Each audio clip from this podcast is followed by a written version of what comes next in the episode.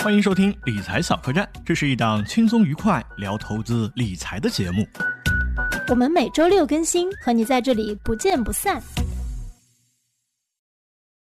Hello，大家好，我是诗诗。大家好，我是小罗。那么今天呢，我们请到了一位非常资深的投行人的朋友，也是我非常好的朋友。那他呢，因为这个过于资深，所以不能说哎他真实姓名，我们就暂且叫他大博士吧。那为什么叫大博士？你是博士吗？我是双硕士，双硕士，差一点就是博士。好加两个硕士加起来就是博士。那咱们今天为什么请到大博士呢？通常听咱们小客栈，我们通常都非常倡导价值投资、长期投资的一个理念。但是上次我在跟大博士一次吃饭的时候呢，他其实对这个观点呢做了非常啊强烈的反驳。他认为呢，普通人应该做交易。所以呢，我们就请他到我们小客栈来给大家聊一聊。嗯。主持人好，大家好，我是大博士啊。不，其实，呃，没透露姓名呢，倒不是因为太资深啊，是因为这个 可能是有一些规定啊。那个，我是零六年进入了这个资本市场的领域，当时做的投行。为什么记得这么清楚啊？因为零六年发生两件事，一个是我进入了投行，另一个就是齐达内头顶马特拉吉丢了当时的世界杯的冠军。因为我是支持意大利的嘛，其实我当时还挺开心的。所以，呃。我已经做了投行，大概有零六年到现在十六七年的这个时间了啊，做过一级市场，做过二级市场，做过各种类型的投资，也见过很多离谱的案例。呃，其实今天呢，想说，嗯，价值投资跟交易的这个区别啊，呃，倒不是说普通人一定不能做价值投资，只是想从我个人的角度谈一下价值投资和这个交易的一些区别和和联系。那么其实今天没有太多的理论，这都是从大白话的角度来给大家交流一下。好的，非常欢迎大博士。你说你比较资深嘛？你只是平时说你比较资深啊？那有没有什么？就你刚才说到一些比较离谱的案例，有没有一个最离谱的案例来证明你的这个资深呢？嗯，是有一个比较离谱的案例，其实有两个，但是其中有一个离谱程度超过我的想象。那这个是比较早的，零九一零年的时候，呃，为什么记得这么清楚呢？因为年纪大了嘛。就是越早的事记得越清楚，越近的事越记不清楚。当时是这样啊，当时有一个，因为时间久了，也可以说这个名字了。有一个 IPO 的公司叫做盛景山河。盛景山河呢是做什么的呢？其实大家都非常熟悉，做黄酒的。因为江浙一带有很多做黄酒的嘛。其实，呃，当时在我看来啊，做黄酒的它的壁垒肯定没有科技公司那么高。那么当时在第二天，因为 IPO 上市一般是发行和上市两个阶段啊，一个阶段接着一个阶段，发行已经完全成功了。那么在濒临上市的时候，第二天早上就要敲钟的时候，当天晚上证监会发审委紧急叫停。那当时给我们所有投行的人士都是非常震惊的。为什么紧急叫停？因为钱都已经缴了嘛。后来他发现，他的作假程度超乎大家的想象，超出专业人士和普通老百姓的想象。因为他是做黄酒的，他当时有两个品牌，他的市占率、他的销售价格、他的收入、他的毛利率都是在招股说明书里有明确的规定。那么为什么到上市之前没有人发现他作假，而且他作假的特别彻底？后来有记者去到他的当时在湖南的厂房里面，发现连流水线都没有。他那个厂房是租来的旧厂房，里面已经杂草丛生，根本没有流水线。那这么一个公司是如何？通过层层的专业人士的尽调，会计师、律师的这个尽调，包括发审委的这个审核的呢。所以从这个非常离谱的案例，其实我是觉得，那你去做价值投资的话，你前面的这些工作到底做的有没有意义？那是专业人士做的好，还是我们普通老百姓做的好？这就是其中的一个想，也是引出了这个价值投资普通人不太能做的这么一个这个这个就是这个。例子吧，明白。我跟小罗因为年纪比较小，所以我们对盛景山河这个案例也不是特别 了解。那它在上市之前到底有多少个环节呢？就是在多多少个环节上都发生了特别离谱的事件，就大家都不知道它是一个造假的公司。呃，是这样啊，一个公司如果想要上市，那么在当时的规定呢，因为当时还是审核制，现在是因为是注册制，当时规定公司必须存续三年及以上，那么每年有一定程度的盈利增速。包括你的规范治理啊，你的呃这个关联交易，你的这个管理层都有很详细的规定。那么一个企业如果想要上市，一定是当地金融办是最先需要去沟通的。那么其次就是说报具有保荐资格的承销商，也就是证券公司去做尽调，去帮你写材料、做股改等等。那么其次，你当中是要有注册会计师的呃出具意见报告，律师出具见证报告，最后由保荐人报到呃证监会发审委去进行审核。其实我觉得环节还是很多的。想要造假可以，那一般来说嘛，这现在说也也没关系了啊。那所有的这个上市公司，那总是要对盈利做一些布局的嘛，对吧？这个不能说造假，你可以去布局。美化。那么对美化，那么你的如果是说，那我们从事后来看，你连生产线都没有，你这些东西是完全虚构的。你的毛利率当时是所有产品毛利率最高的，甚至是第二和第呃，他是当时是说自己是第二名市占率，那甚至是第三、第四名加在一起的总和。那这个东西为什么没有专业的人士去去做真正的尽调，或者说去，那肯定是有人发现了啊。我想，那为什么没有去拆穿它？一直到上市的时候，最后。是记者曝光还是什么，记不太清楚了。证监会受不了，发审委受不了，强行停止。那这个 事情就是很很离谱啊！所以这个离谱程度，当时是说我们，因为前面也见过很多造假的公司嘛，都没有那么厉害，最多是虚增一些利润了，对吧？虚增一些关联交易的嗯内容，那没有这么离谱的，就是彻头彻尾从头到脚的呃造假，而且眼看就要把这个资金收到自己的账上。嗯，小罗，你听这个故事，你有什么想法吗？呃，我可以补充一些关于这个上市公司这些事儿。刚刚大博士讲的其实是他就是在二零一零年十二月十七日首发前半个小时啊，他的上市之路突然被叫停。然后关于他的这个曝光的这个事情，其实是每日经济新闻当时是多路记者走访了岳阳、长沙、上海、苏州、成都多个地点，然后去实地看他的这个产品的销售价格，发现哎。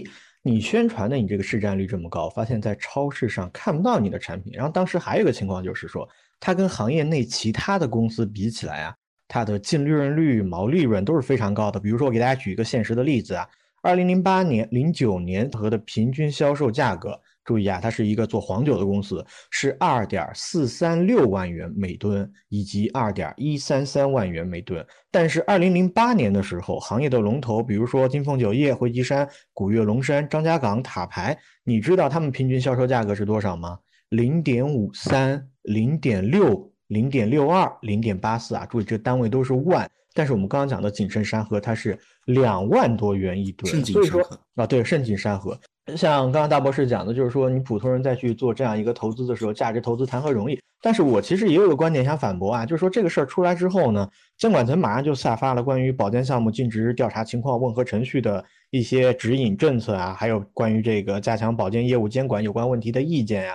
包括对于他这个啊平安证券啊，我记得应该是平安证券啊，然后也进行了一些处罚，所以我觉得任何一个市场，它在发展的时候肯定会有一些或多或少的问题，就是我们发现问题、解决问题，然后再杜绝问题，它不可能是一蹴而就的，好吗？本身还是非常支持价值投资这个观点的，嗯，我我还是很支持，不知道大博士，你也是做了好多功课啊。那其实咱们在讲价值投资之前呢，其实我想聊一聊说，呃，就是。其实投资和理财，上次我在跟大博士聊天的时候，他对这两个定义的理解呢，也是给了我一点启发。因为我们平时就我们的就是播客的名字叫理财小客栈嘛。那小罗，你觉得理财指什么呢？就投资和理财，你觉得有什么区别呢？嗯，我是这样想的啊，理财，我们从字面上我们来扣一扣啊。打理我自己的财富，潜在的意思实上是说，我只是打理一下，我这个可能更加偏向于稳健一些，包括像产品、银行的理财产品，对吧？我们是这么讲的。但是投资不一样，投资你在二级市场上去买股票，这个叫投资，把你的钱放到一个公司参与它的生产经营，你甚至在一级交易流通性没有二级那么好，它也叫做投资。所以我第一个观点就是说，他们两个人在这个风险偏好的程度上，对未来的预期收益上是有不一样的要求的。嗯。那戴博士，你觉得投资和理财有什么区别呢？啊，首先简单说一下投资的定义啊。投资其实呢是用资金投入到可以获得收益的产业或者资产当中去，或者经营活动。那么做投资的人呢，理论上他是要参与到这个经营活动当中去的，不管你用什么方式的去参与，而且他是以期获得长期或者短期的利润。理财不一样啊，就是说，呃，理财其实说白了就是我想钱放在家里嘛。通货膨胀，对不对？我怎么去打败这个通货膨胀？那么我去放到一个比较稳定的获得可以获得收益的渠道里面，我觉得这个是叫理财啊。其实他们最大的区别，呃，通俗点说就是投资的金额就从金额上，投资金额肯定是要远远大于理财的。你没有人说我理财，我弄个啊五千万、一个亿去理财，这个有点太太太太太土豪了啊。我们那儿有。我们有高净值客户什么圈子他他就是可以介绍我认识一下？他就是他太低调了，他就是他本人就是。没有，对，呃，那我讲一下我对投资和理财的看法吧。我觉得比较简单，我觉得投资就是专业的人做的事情，理财就是非专业的人去做的事情。大家其实都是去赚钱嘛，但投资是专业的人去赚钱，理财是非专业的人想去赚钱。但是其实其实刚才小罗已经说的非常好了，就是说嗯风险和收益，所有做理财和做投资人他要求是完全不一样的。这点就是你刚刚说的，这个投资是专业的人去做。对，所以我们今天其实，在不管是讲价值投资也好，或者讲交易也好，咱们其实是不是讲的是在理财上面赚钱的一个思路？对我再举一个例子啊，就是说可能我不知道大家知不知道，这个茅台在最早还没有到达两万亿市值之前，其实当时的价格它是不贵的，因为整个中国资本市场发展的路上啊，它是也是一路上涨的，当时不贵。当时南京有一个可以算是大户，可以是大户，呃，他可能就是说相对的一般的投资者说呢，可能资金上面呢是有优势的，那他呢是每周都会去买茅台。无论茅台是涨是跌，那么投资了很多年，他的拿茅台的这个这个股份已经很多很多了。那么这种人是投资者还是理财呢？投资，你可以说他是投资，那他对茅台有专业的这种研究吗？还是说我就是因为爱喝茅台，或者说我觉得茅台好，茅台每年的分红率，茅台每年的利润增长曲线非常好，那么我把钱就相当于存在银行的一个定期的一个存款一样，我每年都放在茅台里面，所以其实不太容易去界定他是一个专业投资者，还是他是一个呃以理财为目的的这么一个一个一个一个交易类型的人。那这样子的话，我好像又有一点听迷糊了。就是那这个投资，就是大家定义的投资，到底要是多专业的了解？就是你对这个企业也好，或者说你对这个策略也好，到底专业到什么程度啊，才能叫做投资呢？对，就所以后面会说为什么 我建议就是说普通的人呢，可以先从交易入手，倒并不是说普通人做不了投资。那么首先你资金面是不支持你的投资，其次你的专业程度、你的成长之路也是一步步来的。所以呢，如果是说大家想做这方面，那么我建议还是从交易开始，这我们后面会谈。嗯嗯，小罗，你有什么补充吗？呃，就是我们刚刚不是副若有讲了所思的样子。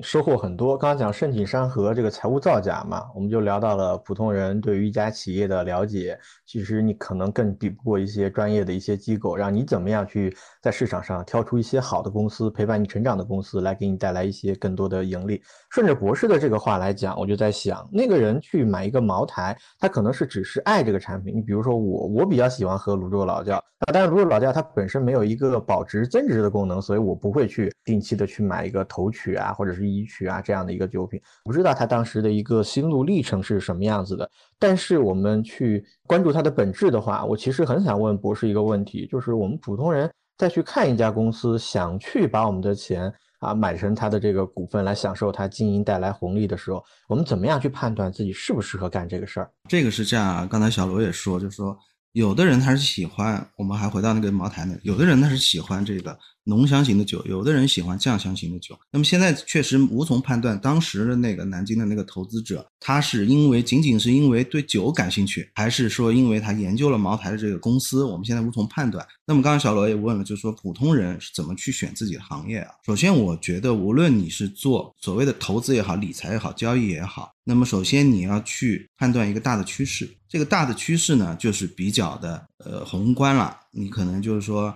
呃，如果我判断今年是牛市啊，那么好办了。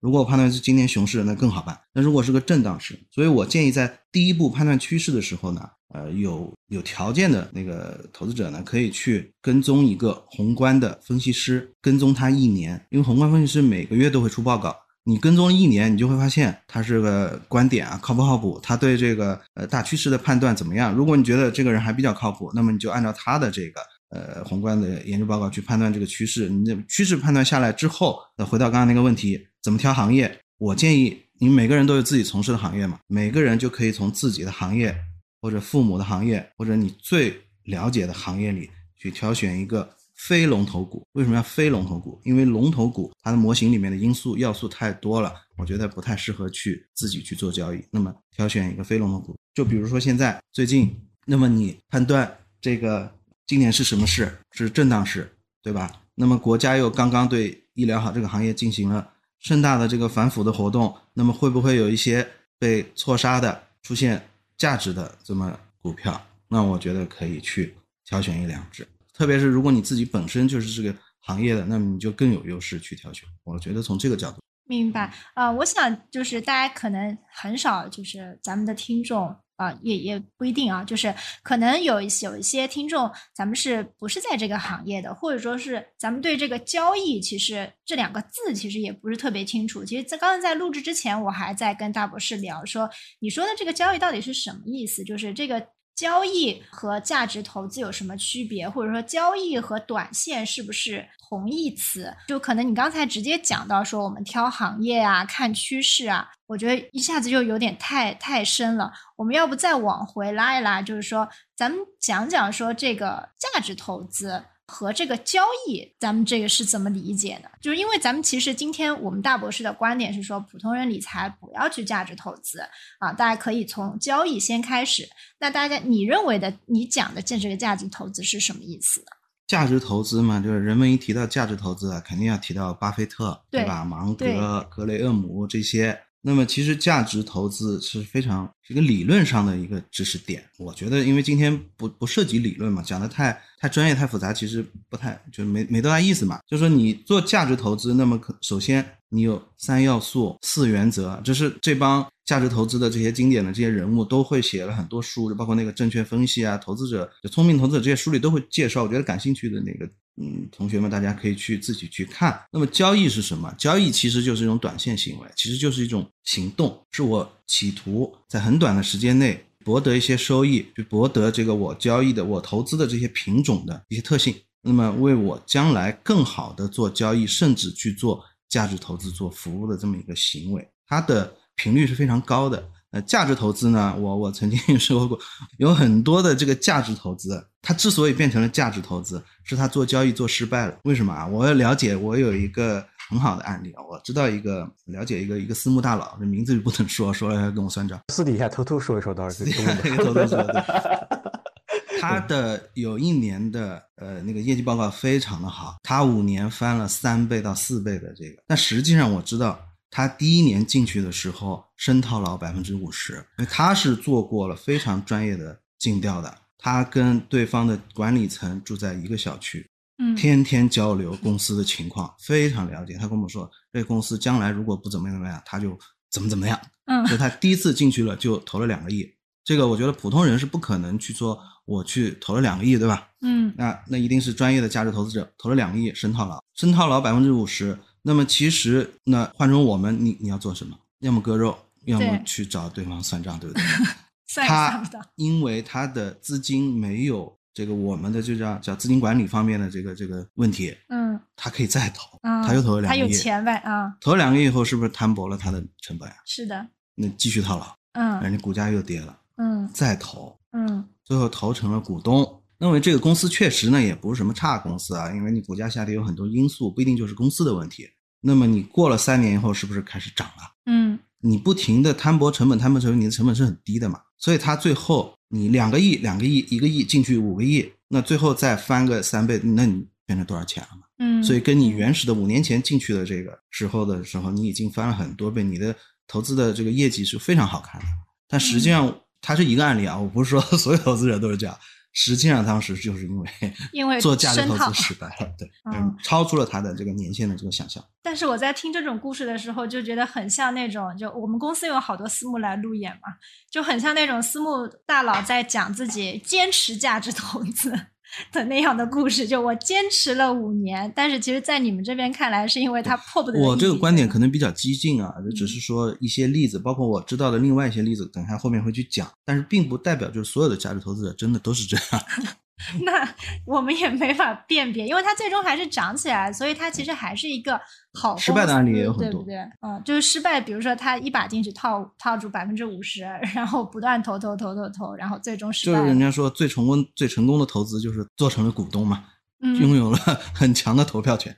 嗯嗯，明白。所以的话，就是你觉得价值投资和交易是这样的关系吗？我昨天刚刚听了这个杨培红总的价值投资的这个播客啊，就就他是非常，我觉得是价值就非常坚定的价值投资的追随者啊。他对老八芒格啊，就每次谈起来，我都感觉声音里都有一一一种崇拜的感觉。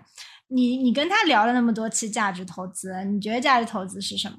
嗯，价值投资一句话来说，就是用低于资产内在价值的价格去买入。那甚至这个资产可以是一个很垃圾的资产。你比如说像这个最开始的价值投资的鼻祖啊，格雷厄姆，他就是以这种破产清算，甚至是账上现金的价格低于这个价格的市值去买入。刚刚听大博士聊了之后，我有两个感触。第一个感触，投资到最后它的终极奥义是什么？是源源不断的现金流。哎，我不知道你们赞不赞同这个观点。就是我身边有大佬，他就是这样的，就是在市场很低的时候，他就会很诧异的说：“哎，你的仓位怎么这么高？”然后后来一了解，他有个公司很赚钱，他可以用不断的现金流去买，这是第一个事情。第二一个观点就是价值投资确实会变成很多人的遮羞布。关于这个故事呢，我还其实还真的还挺挺想再听一听大博士继续来聊一聊背后的这些内幕的故事。当然，这些私募大佬你可以暂时在这儿不说啊，你到时候微信给我们悄悄的悄咪咪说一说，我们吃个瓜就行了。是是。因为刚才小罗说的就是说啊，就是说价值投资跟交易的最大区别，我认为还是是一个时间的问题啊。如果你坚持不断的去投资一个公司，那时间长了，那一定是价值投资，因为你脱离了交易的本质，你根本就不是在交易，那是一定是价值投。哎，大博士，那我追问一句：脱离了交易的本质，是因为我没有去看它每股价格的影响吗？我只是在关注它的内在价值增长，它的净利。对对对，因为你刚才你也说了，你说价值以低于内在价值当前的价格去买入，那其实高于现在内在价值的价格也是可以去买入的，因为你后面还会有，如果它在风口上。它是一个非常好的价值投资的标的，那后面一定会远远超出它的内在价值的。那说白了，我为什么没有去选择以交易的方式去参与市场呢？我说一说我的顾虑啊，就是我判断不了、判断不好这个趋势。我举一个最近的例子啊，就前段时间我跟石老板都买了半导体 ETF，然后他让我卖掉了，哎，我跑了，我赚了点之后呢，发现它起码又涨了五到七个点。第二天呢，它是。下跌，然后又冲高。石老板在下跌的时候买入，冲高的时候和我炫耀啊！我发现，但是 他也没有高兴多久，大概四五天还是一个星期之后，那个那个价格就一路下行。那就是半导体前段时间上涨嘛，所以我的顾虑就是，我们怎么样去判断好这样交易的一个时间和趋势呢？回到你刚刚讲的，去跟踪那个宏观的趋势。我们当时听你说的时候，我跟石老板都笑了。我不知道你为什么笑，等会儿你说，我先说。因为我跟踪了之后发现，宏观分析师确实没有错过。我用一个很经典的词就能代表他们的观点，叫谨慎乐观。第二个词叫做强弱复苏，反正不会衰退啊，你懂的。嗯，我笑是因为我想到那个我之前一直看的一个宏观的分析师，后来他做了私募嘛，就是。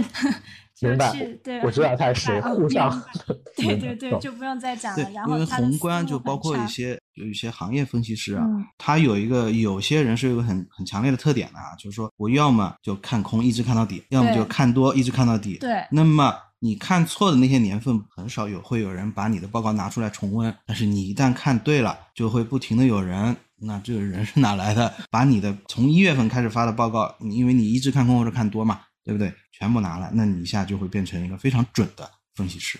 嗯，那我们就开始讲大家最关心的交易吧。其实我聊到现在，我还是对“交易”这两个词不是特别理解。就是我觉得交易对大家来说就很难理解，尤其是每个人你讲的交易，其实它更偏个股投资嘛。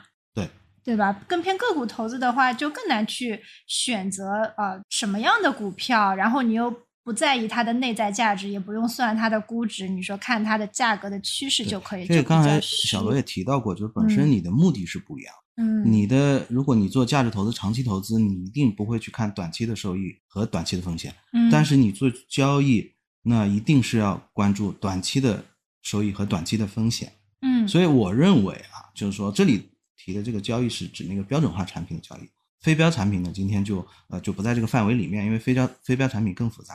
我本身认为交易比交易这个行为是更有乐趣的一种行为，非常锻炼人。这个观点挺有意思的，嗯，对，非常非常有趣。我有一个问题，博士我举手了，我发个言，看到了。啊，我想说一说，就是大部分人啊，他心里首先是没有给自己贴标签的。我听过一个基金经理说的观点，就是我们是没有赚钱上的一种呃一种投资的道德感，对道德洁癖。我的目的就是搞钱两个字，所谓它是否是价值还是非价值，只不过其一，我这个看的这个票看错了，我迫不得已价值投资成为了我最后遮羞的裤衩。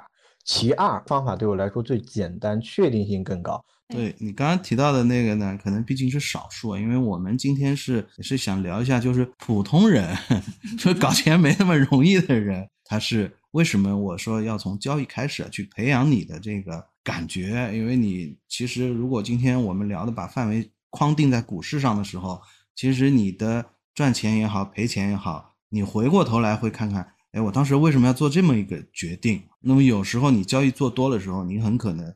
错误的决定就会做的比较少。嗯，对。那你是怎么开始学习这个交易的呢？我觉得吧，还是从亏钱开始。怎么开始亏的？就我觉得交易有一个非常非常的好的一个一一本书啊，叫《交易心理学》。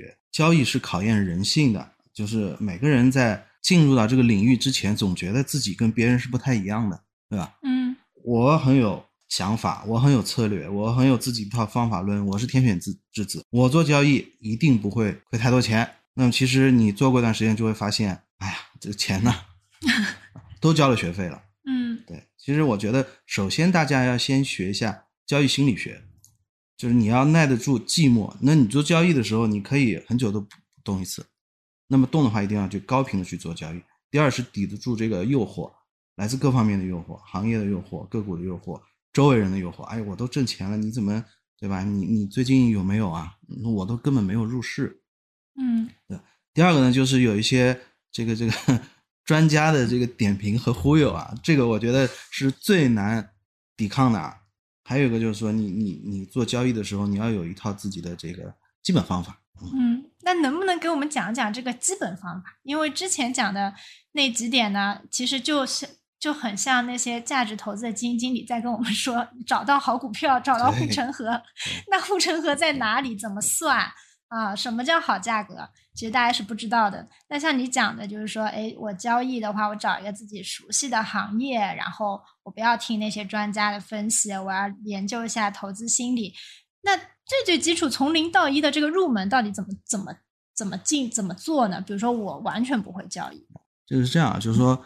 我们提到普通人去做交易，那其实是跳过了什么？跳过了管理人。你刚刚说的基金，呃，基金的经理或者基金去分析，那其实他们是管理人，对吧？挑选个股、挑选行业，那是他们做的事情。你们普通人只要去买卖基金就好。那么你自己去做交易呢？其实你是跳过了管理人这么一个阶段，自己去做 管理人。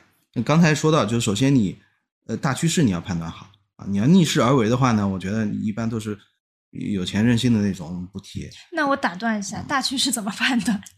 其实我刚才说的呢，并非就是说一定不能判断出这个大的趋势。那比如说，呃，今年的震荡市，其实从去年开始，大部分人都能判断出来，今年是震荡市。而且今年到现在八八月份为止，确实也是个震荡市。那么你后面判断今年的下半年是牛市还是震荡市，其实我觉得大家有一个八九不离十的这个判断。那我我个人认为是。震荡向上的这么一个势头，嗯，对。然后呢，判断出了这个大趋势之后，大的趋势以后，那么你自己的这个呃方法，基本方法就很清楚了。那我大的趋势判断出来，那么我做交易一个什么样的行为，什么样的一个频率就很清楚。如果是牛市，那我交易交易的这个频率就放低一点，放低一点。对，那据说有点类似于交那个买指数的价值投资。那么如果是震荡市，那你的交易频率一定是非常高的。嗯，你是可以在震荡市里。赚到钱的，因为现在其实是有做空机制的，嗯。那么刚才说了这个大趋势，第一这是前提，第二，那么你挑什么行业、什么公司，我刚才说了，就是你非常了解的行业。你如果非要挑一个你什么都不懂的行业，因为我从来都不去旅游的，我挑一个旅游行业的公司，对吧？那你这就图什么？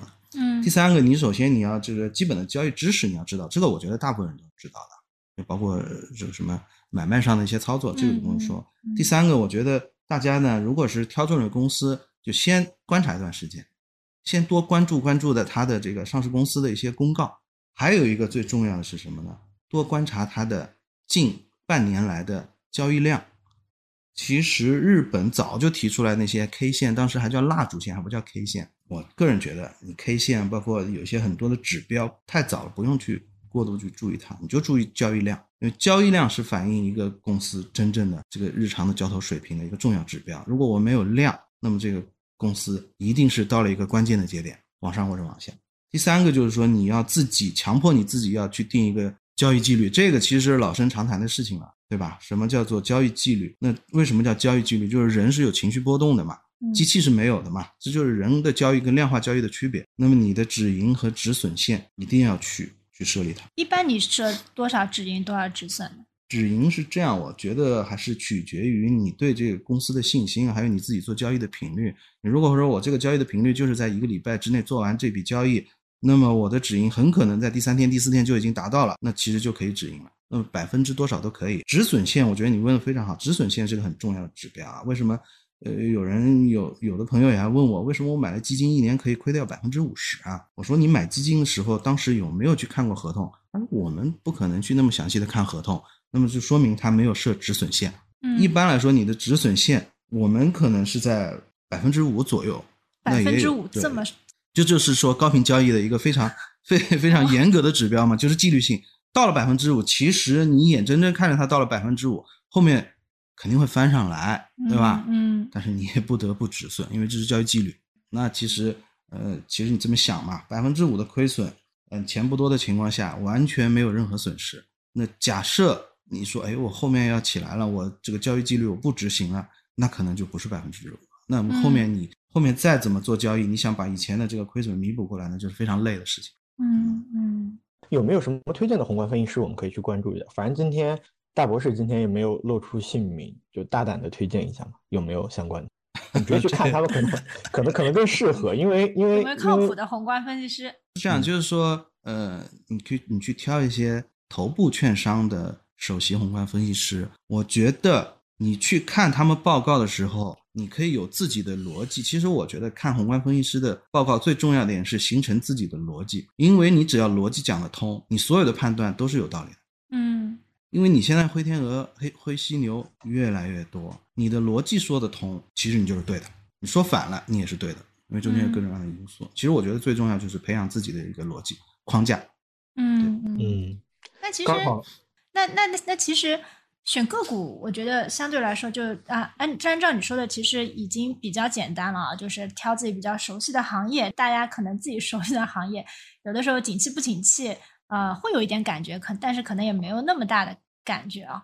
然后呢，那你会不会觉得说，普通人，比如说我如果看好自己熟悉的行业，我去投一些 ETF，相对来说会就是胜率更高一点呢？这个嘛，就相当于阿尔法跟贝塔的这种关系了嘛，对吧？就是说，我们之前一直在讨论，我们投资部也一直一直在讨论，就是说，你是买个股还是干脆就买指数？嗯，那天我们也最后结论是说，如果想要稳健，想要想要保守，那买指数是最好的嘛，对吧？你行业上涨，你吃到的这个盈利，你指数一定能够吃得到。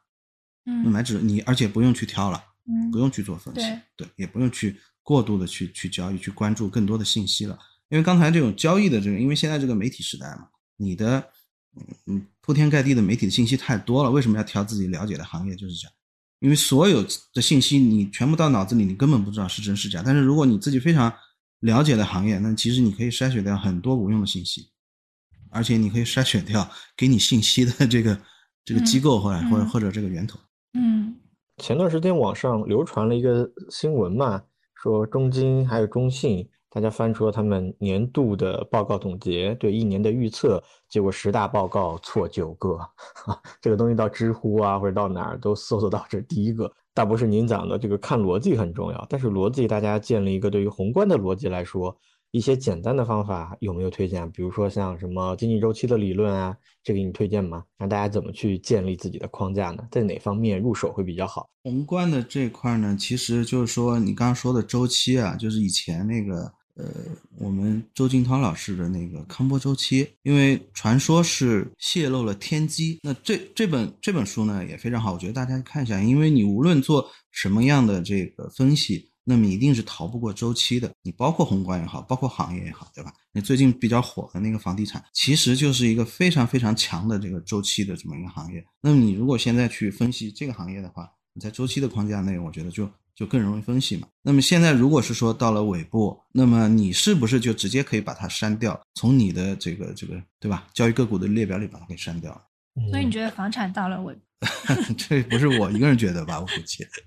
嗯，那本书名字叫做《涛动周期论》，我几年前就看了，把它放在我的床头，就功效特别好，看一会儿就睡着了，效果。因为它都是天机。嗯嗯，写的还是还是有一些复杂的，对于很多人来说门槛会比较高一些。对对对。刚刚讲的是这样的一个趋势的理论，在此之前我还注意到大博士有一个框架，就是关于量和价。你强调了，在一个股票，你关注它的 K 线的走势，不如直接关注这个量和价，它们之间有一种什么样的逻辑关系，会预示着对后市的走势的一个判断呢？比如说，呃，量在涨，然后价在跌，它是一个什么样的情况？你有类似的这种公式吗？公式就固定公式呢，倒是没有的。但是我觉得，呃。为什么我说不要去过度的去关注这个 K 线啊？因为 K 线有一种滞后的这个因素在里面，你有可能因为现在大家都很聪明了嘛，那个上市公司也很聪明了，投资者也很聪明了，对吧？那些呃主力的资金也很聪明了。那么你的 K 线，你看到的 K 线可能是可能是他想要你看到的 K 线，但交易量不是。交易量从什么时候开始关注呢？我觉得最好就是如果有时间的话，从九点一刻就开始关注。那么它集合竞价，其实很多人会忽略掉集合竞价的这么一个时点。其实集合竞价，你看它的这个量和这个这个价格的关系，就很能看出它今天一天有可能会怎么样。第二个呢，因为量啊是真金白银嘛，你存在一定的呃左手倒右手的这么情况，但是你左手倒右手，你的量仍然是这么多，你不可能去创造出。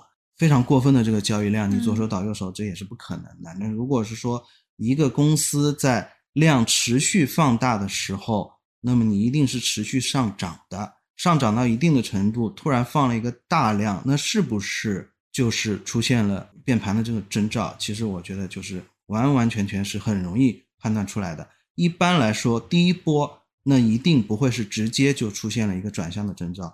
对不对？因为还会更有进一步的交易量的去放大，这是一个总的原则。但是就是说，每个人去看每个股票的时候，可能到了个什么阶段，大家自己去去研究。所以其实你关注交易、关注交易量，这本身这个，我觉得这个这个这个活动量就就这个量就已经很大，就已经很浪耗耗费精力了。我觉得能把交易研究清楚，你你本身你这个人做交易的水平就已经具备了一定的水平。嗯嗯，今天大博士也讲了挺多了，我觉得还是相当比相当实操的。如果从我的这个呃听下来的，我就觉得比较受用的是说，呃，我可以如果我现在想要开始尝试交易，肯定是我要先去尝试嘛。就我可能找一个比较熟悉的股票，然后呢，从每天九点一刻开始看一看它的量啊。但是还是提醒大家，就是可能工作主业比较 重要啊。就是如果你你看股票，对对对，因为我们是看专 业，就是这一行的，所以可能更多的去去试错的时间特别多。打开股票软件，老板觉得你在工作嘛。然后我们咱们好多人可能九点十五打开股票软件，老板觉得你在摸鱼。对，但是我觉得这个是一个呃比比较有意思的。一个策略就是比较有意思的一个理财的思路，大家可以去尝试。稍微打断一下，我还可以提一个建议啊，就是说很多人其实都是去买基金的，对不对？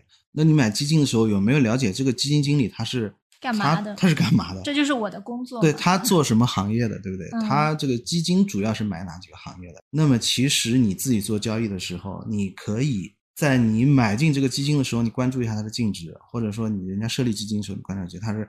科技行业的、传统行业、周期行业的，那么你就在他这个行业里，你自己去挑一个股，你拿出一小部分钱来，你也去做这个方向的交易，最终半年以后你跟他比一下嘛，嗯，你就发现你跟他的差距在哪里，或者说甚至你，哎，怎么我挣钱了，他亏钱了呢？